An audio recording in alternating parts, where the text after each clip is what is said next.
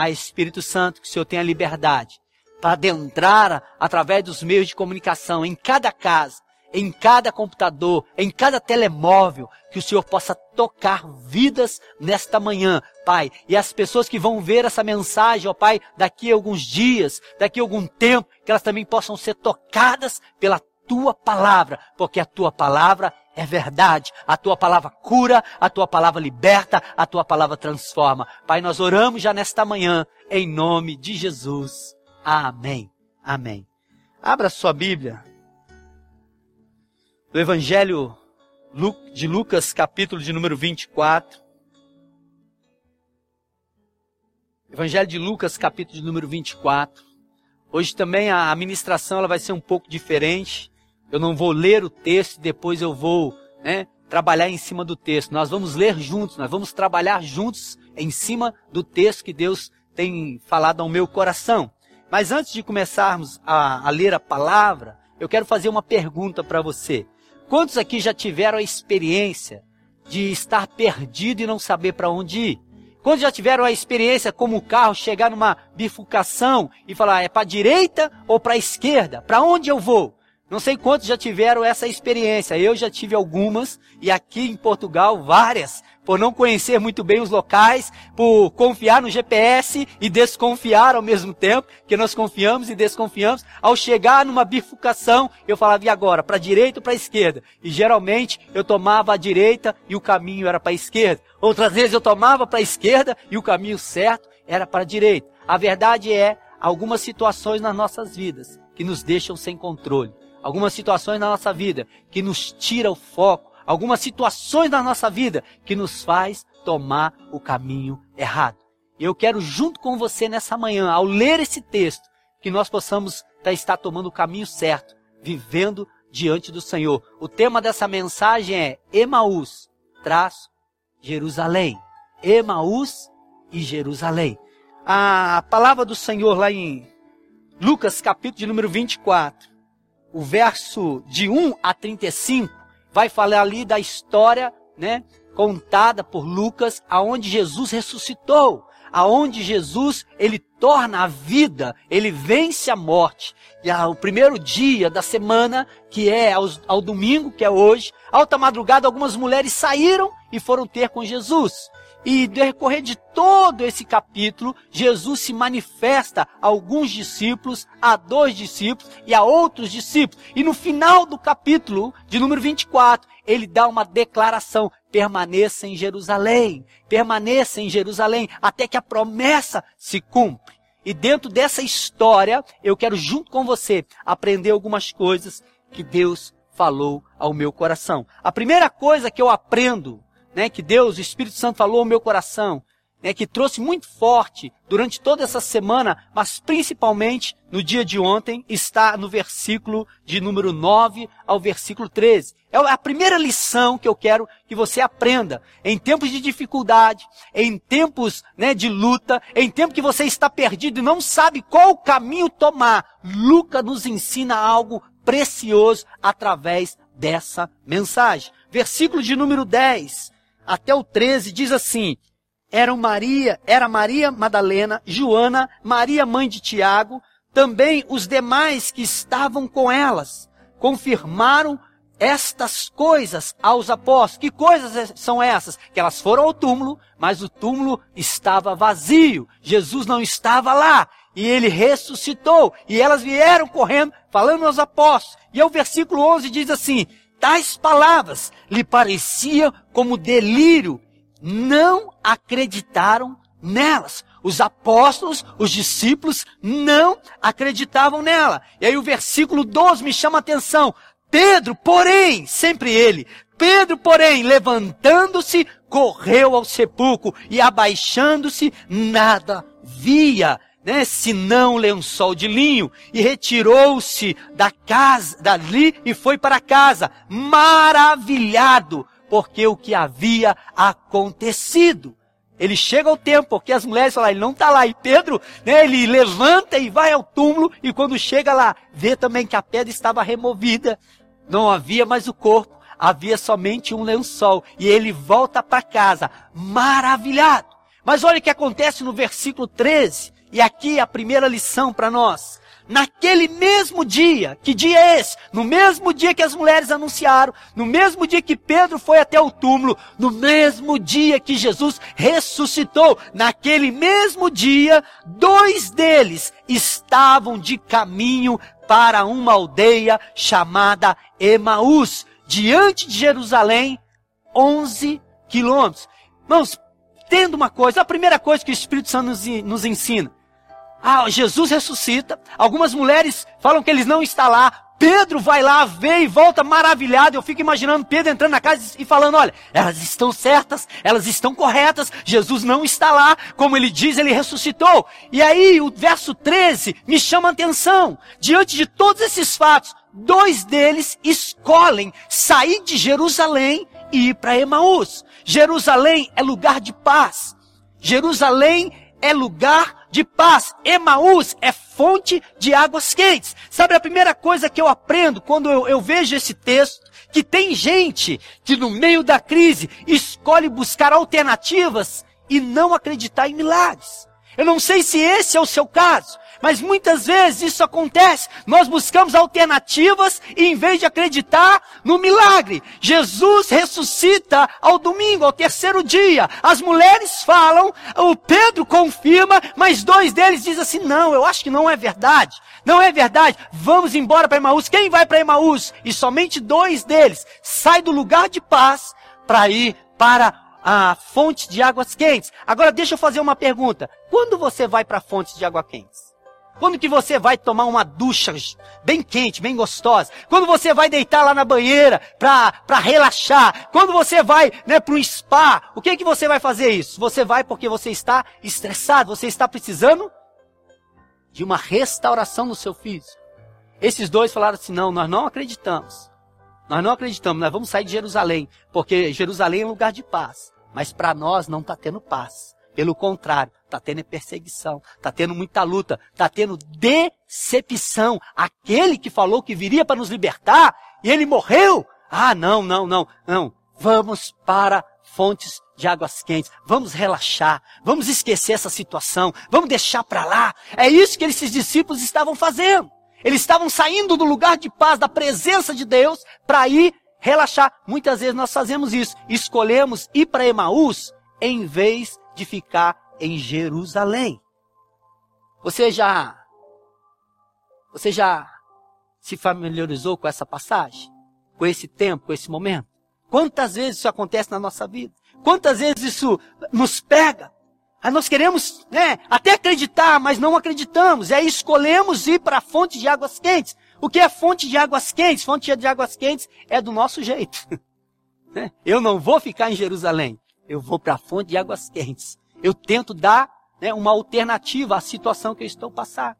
Nós estamos a viver, como o Henrique falou, no momento da oferta, uma crise mundial, irmãos. Não é uma crise sua, é uma crise mundial. Todos nós estamos passando por ela. Mas entenda uma coisa, não há crise que um dia não vai acabar. Fique tranquilo, permaneça em Jerusalém, permaneça na presença. Essa crise vai acabar. Essa luta que você está vivendo, de repente não é o Covid, é uma luta financeira, uma luta familiar, uma luta no seu emocional, há uma luta no seu espiritual. Ei, creia que Emaús não é a rota certa. A rota certa é permanecer em Jerusalém.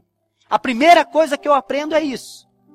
Eu não tenho que ir para Emaús. Eu não tenho que buscar uma alternativa, mas eu tenho que permanecer em Jerusalém. A segunda coisa que eu aprendo está no versículo 14 e versículo 16, que diz assim: E iam conversando a respeito destas coisas. O que havia acontecido. Aconteceu que quando eles conversavam e discutiam, o próprio Jesus se aproximou deles, né? E os seus olhos não poderiam ver, porque estavam impedidos, né, de reconhecer, de reconhecer. A segunda coisa que eu aprendo é, se os seus olhos estavam impedidos, é porque os olhos dele estavam focados no negativo e não no positivo. Os olhos deles estavam focados na morte de Jesus, na crucificação de Jesus, em tudo que fizeram com Jesus, mas não estava focado no que as mulheres falaram e no que o Pedro falou. Você, você parece com esses dois? Muitas vezes eu pareço com esses dois. Muitas vezes meus olhos e os meus ouvidos estão mais focados nas coisas que as pessoas estão dizendo. Não vai dar certo. Você não vai conseguir, porque nós somos humanos. Em meio à crise, em meio à dificuldade, muitas vezes os nossos olhos vão estar focados no negativo. Entenda uma coisa, meu irmão, minha irmã. Coisas negativas sempre vão existir, mas também as coisas positivas também sempre existirão, sempre vai se manifestar. Agora a pergunta nessa passagem é: aonde estão os teus olhos? Aonde estão os teus ouvidos? Nós temos falado isso sempre e vamos continuar falando. Aonde estão os teus olhos? Aonde estão os teus ouvidos? A quem você está escutando? A quem você está a ouvir, para onde você está olhando. Ei, entenda, não saia de Jerusalém, permaneça em Jerusalém, mas permaneça em Jerusalém, olhando para o autor e salvador e consumador da vossa fé, que é Jesus Cristo, o Senhor. Aleluia! Ô oh, glória, pergunta para a pessoa que está ao teu lado assim, ó, aonde estão os teus olhos?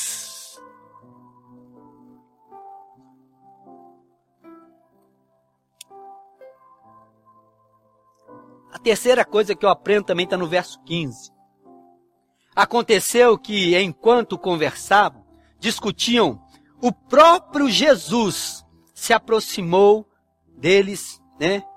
Se aproximou deles. Irmãos, entenda assim. Olha o que o Espírito Santo falou no meu coração. Esses dois homens estavam em Jerusalém, e esses dois homens escolhem sair de Jerusalém e ir para Emaús para Emaús. Depois de ouvir que as mulheres falaram que Jesus ressuscitou, depois de ver Pedro, falaram que Pedro também foi lá e viu isso, está nos versos que nós vamos ler para frente, eles escolhem para Emaús. E aí Jesus ressuscita. Os onze, esses dois não fazem parte dos onze. Tá bom? Não fazem. É outros discípulos, não fazem parte dos onze. Então os onze estão em Jerusalém. E além dos onze, tem mais algumas pessoas em Jerusalém. E aí Jesus ressuscita. E a vez de ir para Jerusalém, Jesus vai ao caminho para Emaús. Isso não te chama atenção? Porque este versículo ou essa passagem só Lucas consegue perceber. Entenda uma coisa, há passagens na Bíblia que está em Mateus, em Marcos, em Lucas e João. Alguns só está em Marcos e, e, e, Lucas, outros em João e Mateus. Mas essa passagem, ela é singular. Ela está somente no livro do Evangelho de Lucas. Agora, por que ele relata essa passagem? Ele poderia falar assim: olha, Jesus ressuscitou e foi ter com os discípulos lá em Jerusalém. Mas ele para e fala: não, não, ele não foi ter com Jesus em Jerusalém. Ele vai a caminho para onde? Para Emaús também. Ele vai ao lugar aonde aqueles dois estavam indo. Irmão, sabe o que me chama a atenção? É que Jesus é o bom pastor. E o bom pastor vai atrás das ovelhas perdidas. O que está acontecendo aqui é a palavra que ele falou lá em, João capítulo 17. Senhor, eu te dou graças porque o Senhor me destes eles. E eu oro para que nenhum deles se percam. E eu fico imaginando quando Jesus ressuscitou, ele estava pensando em ir para Jerusalém, mas ele veio no Espírito e falou: opa, tem dois indo embora. E eu fiz a palavra para o meu papai. Que eu não vou deixar ninguém se perder, senão aquele que estava destinado para isso. Então, antes de chegar em Jerusalém, eu vou lá em Maús, eu vou atrás daqueles dois, eu vou restaurar aqueles dois. Irmãos, essa passagem me chama que o nosso Deus ele não faz acepção de pessoas, porque pensa bem, ele sobe o Monte das Oliveiras para orar antes da sua crucificação. Ele leva Pedro, Tiago e João. Ele vai, né, para o Monte da Transfiguração. Ele leva quem? Pedro, Tiago e João. Alguns têm até ciúmes, né? Ah, só Pedro, Tiago e João, só Pedro, Tiago e João. Agora imagine, esses dois não estavam contados entre os onze. E aí, para quem que Jesus tinha que aparecer logo de cara? Para quem? Para Pedro, Tiago e João, que eram as pessoas mais íntimas dele. E aí Jesus não vai aparecer para dois discípulos que nem contando na história estavam. Você consegue compreender isso? Talvez você ache que está fora, né? É, que alguém te esqueceu, que o pastor te esqueceu, que a igreja te esqueceu, que a célula te esqueceu, que ninguém liga para você, que parece que você está indo para longe da, da presença do Senhor. Mas deixa eu dizer nessa manhã, ei, através dessa palavra que eu aprendo, Jesus não esquece, Jesus sabe quem é você, Ele te conhece pelo nome e Ele vai ao caminho com você, aonde você for, Ele vai, porque Ele deseja nessa manhã resgatar a sua vida, Ele deseja nessa manhã te trazer de volta, Ele deseja nessa manhã te trazer entendimento, clareza. Jesus não vai a Pedro, Tiago e João, mas Jesus vai ao encontro desses dois. Para mim é muito claro. Ele é o bom pastor. Ele nos ama tanto. E por nos amar tanto, ele muda até a rota. Em vez de ir para Jerusalém, ele também vai para Emaús. Mas vai com um propósito, vai com um objetivo para resgatar vidas. Aleluia! Glória a Deus. Diga para a pessoa que está ao teu lado assim, ó. Ele está vindo. Ele está vindo ao seu encontro. Aleluia. Poderia ficar só aqui falando várias coisas sobre este tempo, sobre andar com Jesus, desde Jesus andando conosco, mesmo quando nós não percebemos, mesmo quando nós não percebemos. Entenda, há situações na sua vida que você acha que está andando sozinho. Há situações na sua vida que você acha que está resolvendo sozinho. Há situações na sua vida que você acha que não sabe para onde está indo. Mas fica tranquilo, em toda essa situação, Ele está com você em todo o tempo. Mateus capítulo 28, verso 20 diz: Estarei convosco todos os dias, até a consumação do sexo. Ele nunca nos abandona, ele nunca nos abandonou e ele nunca vai nos abandonar. Por mais que você se sinta abandonado, Jesus nunca te abandonou. Ele está com você, ele caminha com você e ele vai abrir os teus olhos nessa manhã, em nome de Jesus. Amém? Mais uma coisa que eu aprendo. Lá no verso de número 21, diz assim o um texto: Ora, nós esperávamos que fosse ele quem havia de redimir a Israel. Mas depois de tudo isso, e já é o terceiro dia, repita comigo, terceiro dia. Não, não, mas repita igual, igual, igual, igual crente, viu? Igual, igual um homem cheio do Espírito Santo, mulher cheia do Espírito Santo. Já é o terceiro dia. É, mas eles não falaram desse jeito não, viu? Eles falaram assim, já é o terceiro dia. Falaram como um crente que está desanimado mesmo. Olha aí, já é o terceiro dia, desde que tais coisas sucederam. Quais tais coisas? Quando pegaram Jesus, mataram Jesus, crucificaram Jesus, enterraram Jesus. Já é o terceiro dia. Agora, quantas vezes Jesus falou assim, ó, importa que o filho do homem seja morto, mas ao terceiro dia ele vai ressuscitar. No mínimo, no mínimo, no livro de Lucas, duas vezes. No mínimo, duas vezes no livro de Lucas. Contando com os outros evangelhos, aí você vai ter muito mais. Mas no livro de Lucas, pelo menos duas vezes, esses discípulos ouviram falando: Olha, eu vou ter que morrer. Mas fique tranquilo, no terceiro dia eu vou ressuscitar. Eles nem conseguiram entender isso. Eles não conseguiam entender. Mas aqui, os dois discípulos estão replicando aquilo que eles ouviram. Ah, já é o terceiro dia e diz que ele ressuscitou, mas eu acho que não ressuscitou nada. Ele não apareceu ainda, né? Já é o terceiro dia que essas coisas acontecem. Ei, a coisa que eu aprendo no versículo 21 é: tem gente que deixa de ver milagres porque não sabe esperar. Tem gente que não vê milagres porque não sabe esperar. Ah, já é o terceiro dia. Ah, Jesus não apareceu nada. Essas mulheres estão falando mentira. Pedro, acho que Pedro está delirando. Acho que Pedro tá delirando demais. Não, não. Vamos embora pra Emaús, gente. Emaús é fonte de água quente. Vai ficar aqui, aqui não tem paz. Vamos embora, vamos embora, sabe? Aquelas pessoas que ficam assim, ansiosas, doido para fazer o negócio acontecer, não sabe esperar em Deus, não sabe descansar no Senhor, não sabe esperar pela palavra do Senhor. Vamos embora, vamos embora, vamos embora. Quantos vão? Quantos vão? Aí só um outro que falou, eu. Então vão e você, deixa esses caras aí. Aí a palavra do Senhor diz que quando eles voltam para Jerusalém, lá no final do texto, diz que falaram assim: é, olha, a gente quer contar o que aconteceu no caminho. E aí eles já cortam eles logo de cara e falam assim: Jesus apareceu para Pedro. Eles querem falar assim: olha, a gente quer contar para vocês o que aconteceu no caminho quando nós estávamos indo para, para, para Emaús. Eles falam assim: ei, fica quietinho vocês dois aí. Jesus já apareceu para Pedro. Eu entendo, irmãos, que Jesus apareceu para Pedro primeiro, antes de aparecer para esses dois. Isso é algo meu, é algo que eu entendo. Que Jesus foi lá, falou: Pedrão, tô aqui, volta para casa lá, fala para os amigos lá, fala para os discípulos, segura firme. Eu só vou ali em Maús, já volto já. Só vou buscar dois cabeção e já volto já. Pedro, fica aí, espera. E foi lá. Porque eles chegam ansiosos depois dessa viagem, voltando para Jerusalém no final. Ah, eles falam: Ei, você já perdeu o milagre, filhão. Jesus já apareceu. Entenda uma coisa: tem gente que não sabe esperar, ou não sabe esperar perde a bênção. Perde o milagre. A Bíblia diz: esperai confiantemente no Senhor. Espera no Senhor e verás a bondade dele na terra dos viventes. Salmo 27, verso 13 e 14, que vocês conhecem muito bem, foi a palavra que Deus deu sobre a vida do nosso filho Henrique. Naquele dia, nós tivemos que esperar no Senhor. Só que o milagre veio na manhã seguinte. Ei, o milagre vai vir quando você descansar, esperar, confiar no Senhor. Amém? Aleluia. Eu quero ó, com você para mais um ensinamento. Aquilo que Deus falou no meu coração, o que eu falei, nós vamos ler juntos hoje. Vamos ler juntos. Versículo 22 a 24.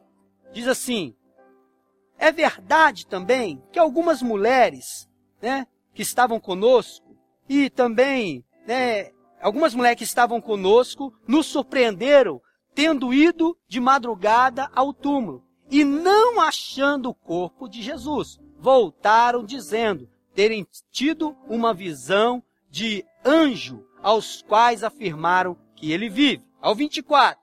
De fato, alguns dos nossos foram ao sepulcro e verificaram a exatidão do que discorria às mulheres, mas não o viram. Quando ele fala assim, ó, alguns dos nossos, o que, que ele está falando?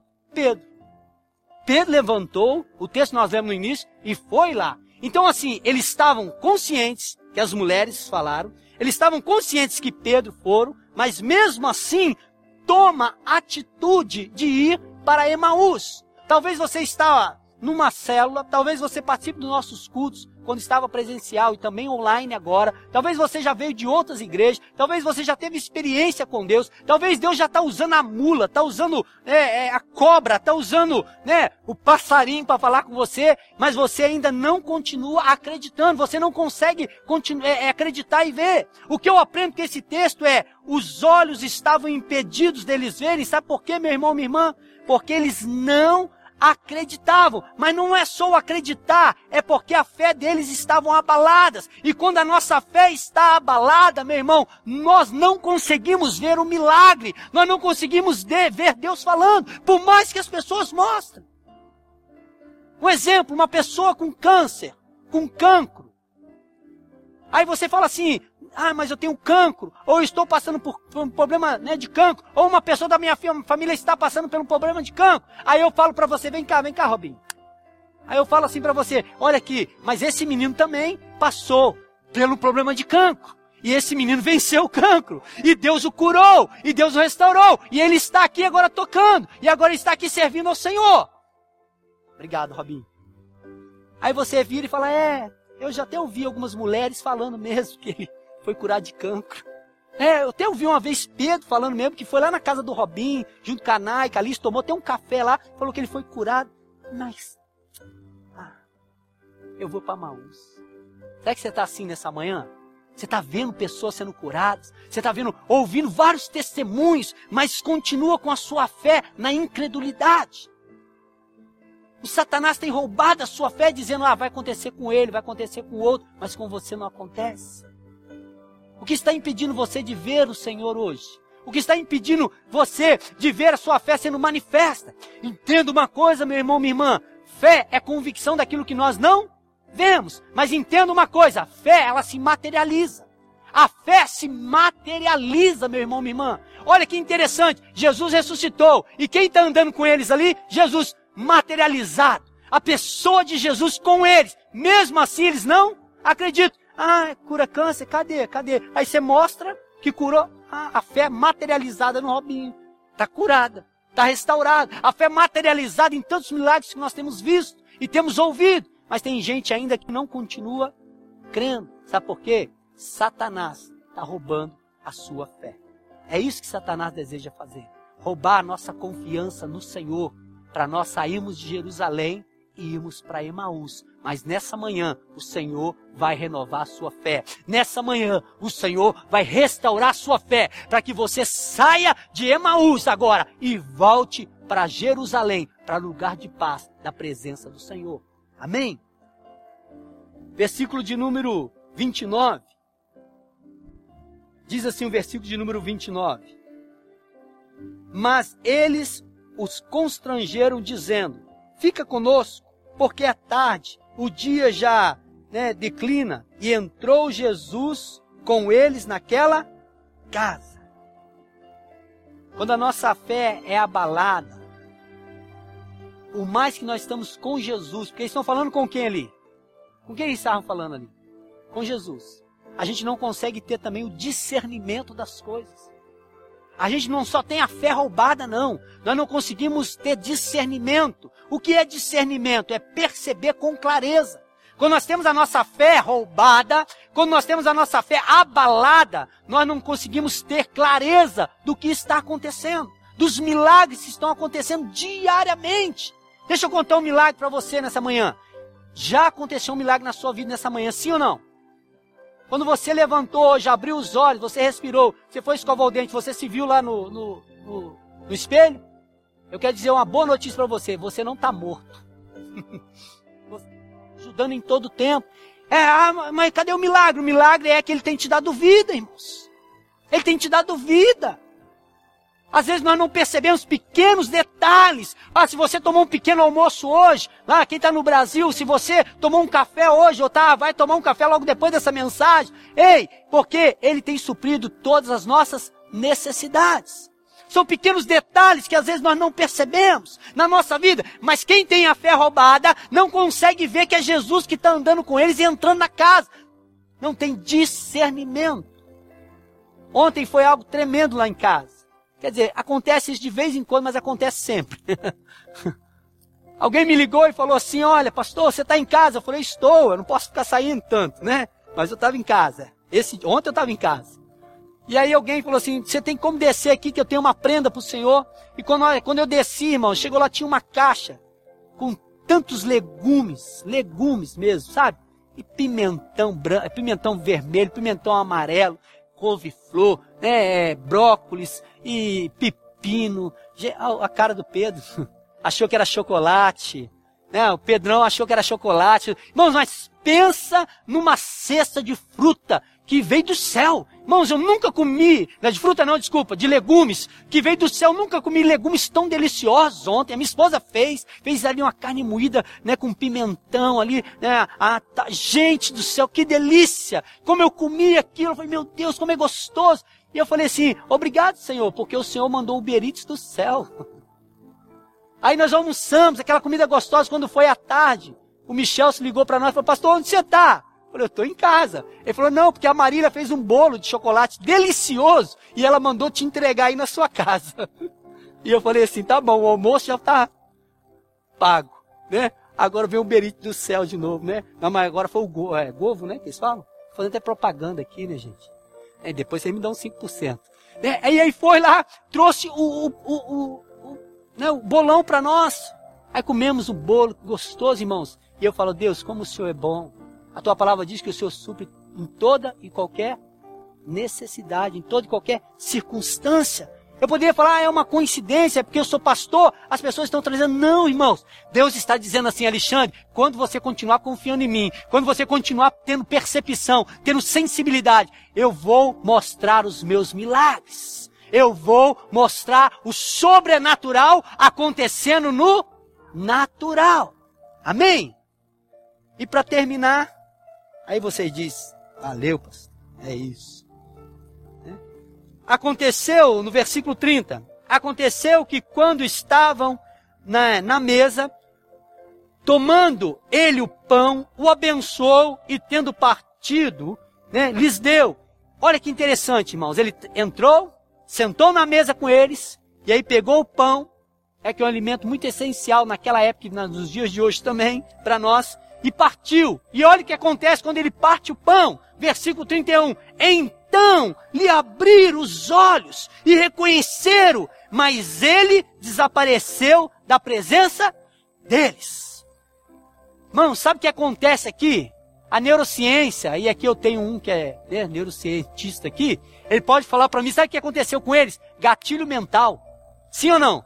Gatilho mental, porque como discípulos, eles já viram Jesus pegando cinco pãezinhos e partindo para cinco mil pessoas. Eles já viu Jesus pegando alguns pãezinhos e partindo para quatro mil homens. E também já viu Jesus sentado e fazendo a Santa Ceia, partindo o pão e dando para eles ali. Quando Jesus faz de novo isso, ei, tu, volta a mente deles gatilho mental, ou seja, experiências que estão no seu inconsciente. Nessa manhã, Deus quer ativar experiências sobre a sua mente nessa manhã. Não tem a ver, Senhor, com coisas somente da ciência, irmãos, tem a ver com coisas dos céus.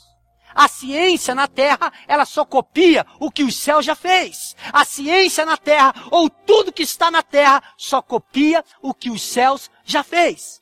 Ah, pastor, não, não, não, não creio nisso não. Eu sou ateu. Você que está ouvindo aí, você é um ateu e eu te amo, viu? Eu te amo. Né? Eu não creio nisso não. Deixa eu só dar um exemplo bem claro para você. Deixa eu dar, obrigado. Deixa eu dar só um exemplo bem claro para você. Quando, quando Noé entrou na arca, quando Noé entrou na arca, quem fechou a arca? Quem fechou a porta da arca? Tá, hoje nós temos o que aqui na terra? Portão automático. Sim ou não? Sim ou não? Não é verdade? Aí tem gente que fala assim, nossa, o cara inventou o portão automático. Esse cara não leu a Bíblia, porque quem inventou o portão automático foi Deus. Quando entrou, não entrou na arca, Deus, tuf, a arca, ó. Então, irmãos, tudo que está na terra só copia o que o céu já inventou. Você está entendendo isso, meu irmão, minha irmã? Então, quando Jesus parte o pão, esse gatilho mental, foi os céus dizendo assim: Ei, eu morri por vocês, eu entreguei a minha vida por vocês, eu morri naquele dia, mas entenda, eu não estou morto, eu ressuscitei e eu estou aqui com vocês.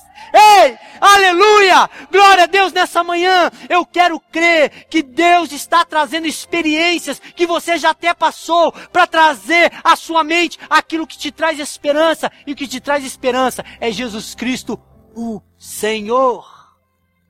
E eu quero fazer isso com você hoje, porque o que Deus colocou no meu coração foi que ao partir do pão hoje, por isso nós deixamos a Santa Ceia para agora, para agora Deus falou ao meu coração, Alexandre, no partir do pão amanhã, pessoas vão ser curadas no partir do pão na hora da Santa Ceia. Pessoas vão ser transformadas. Pessoas vão ter a sua fé ativada. Pessoas vão ser salvas. Pessoas vão ser recuperadas de uma vida que está andando para Emaús e vai mudar a rota para Jerusalém. Para Jerusalém. Vai acontecer isso agora no momento da Santa Ceia do partir do pão. Porque entendo o que aconteceu. O versículo de número 32. E disseram um ao outro: Porventura não ardia o nosso coração quando ele, pelo caminho, falava conosco? Ah, nessa manhã, meu irmão, a minha oração é que o seu coração coração esteja ardendo pela presença do Senhor. Pastor, não sei o que está acontecendo comigo. Pastor, está algo diferente nessa manhã. Ei, é o Espírito Santo invadindo a sua casa. É o Espírito Santo invadindo o teu coração e dizendo: Ei, eu morri por você. Eu me entreguei por você. Eu morri a tua morte para você viver a minha vida. No partir do pão, os olhos deles se abriram. que ao partir do pão essa manhã, os seus olhos se abram para o novo de Deus, para os seus olhos se abram para o primeiro amor. Volte, volte ao primeiro amor, porque foi isso que os discípulos fizeram. Diz assim: imediatamente depois disso, eles voltaram para Jerusalém. Quando abriu os olhos, e imediatamente eles não perderam mais um minuto. Eles falaram: o quê? Não vamos mais para Emaús, não. Nós não vamos mais para Emaús. Vamos mudar a rota. Vamos voltar para Jerusalém. Lugar de onde nós nunca tínhamos ter que saído. Vamos permanecer em Jerusalém. Porque Jerusalém é lugar de paz. Jerusalém é a presença do próprio Deus. E nessa manhã, junto com você, eu quero fazer a Santa Ceia e no partir do pão, irmãos, Deus vai ativar o milagre na tua vida. Você crê nisso? Você crê nisso assim como Jesus fez? Na noite que foi traído, tomou o pão e tendo dado graças, o partiu e disse, isto é meu corpo, que é dado por vós. Fazer isso todas as vezes que comerdes em memória de mim. Por semelhante modo, após ver ceado, ele tomou também o cálice e diz: Esse é meu cálice, a nova aliança no meu sangue. Fazer isso todas as vezes que beberdes em memória de mim. Irmãos, o pão representa o corpo de Cristo, partido por nós, entregue por nós na cruz do Calvário. O cálice representa o sangue de Cristo derramado para nos salvar, nos limpar e nos curar. E nesta manhã, quando você comer do pão e tomar do cálice aí na sua casa, você esteja um tempo de comunhão, o louvor vai estar a ministrar e deixa essa canção entrar, mas mais do que essa canção, mais do que uma emoção, deixa o Espírito Santo ativar a sua fé, ativar o teu coração, ativar o teu amor, que o amor dele imunde a sua casa, que o amor dele imunde a sua vida nesta manhã, nesta hora, no partir do pão, no nome de Jesus, os seus olhos se abram. Coma com fé, coma com fé.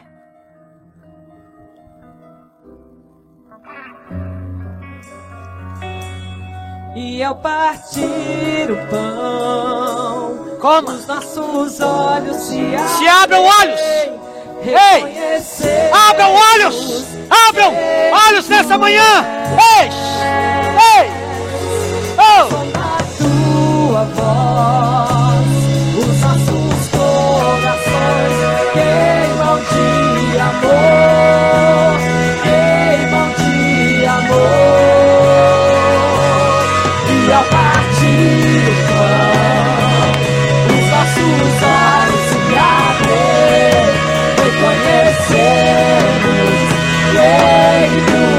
Reconheça!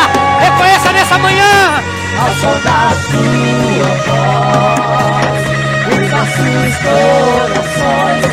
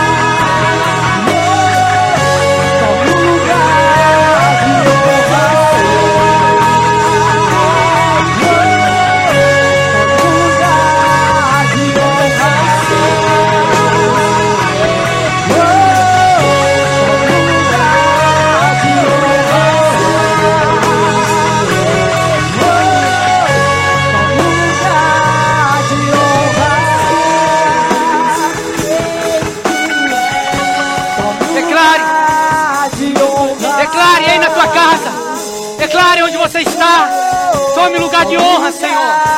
de honra. Tome um lugar de honra. Tome lugar de honra. Tome lugar de honra, Senhor. Tome lugar de honra na casa do meu irmão, na casa da minha irmã nessa manhã, Pai. Para que eles possam ver e perceber que Tu és Deus. Nesta hora, em nome de Jesus, olhos, olhos sejam abertos nessa manhã. Olhos sejam abertos para entender que o melhor lugar é estar em Jerusalém, é estar na presença do Senhor. O melhor lugar é voltar para o primeiro amor, voltar para a presença dEle. Nessa manhã, eu oro para que haja cura, haja transformação, restauração, através dessa palavra, e que seus olhos se abram, toda escama da incredulidade, toda escama da dúvida, cai agora, em o nome de Jesus, em nome de Jesus.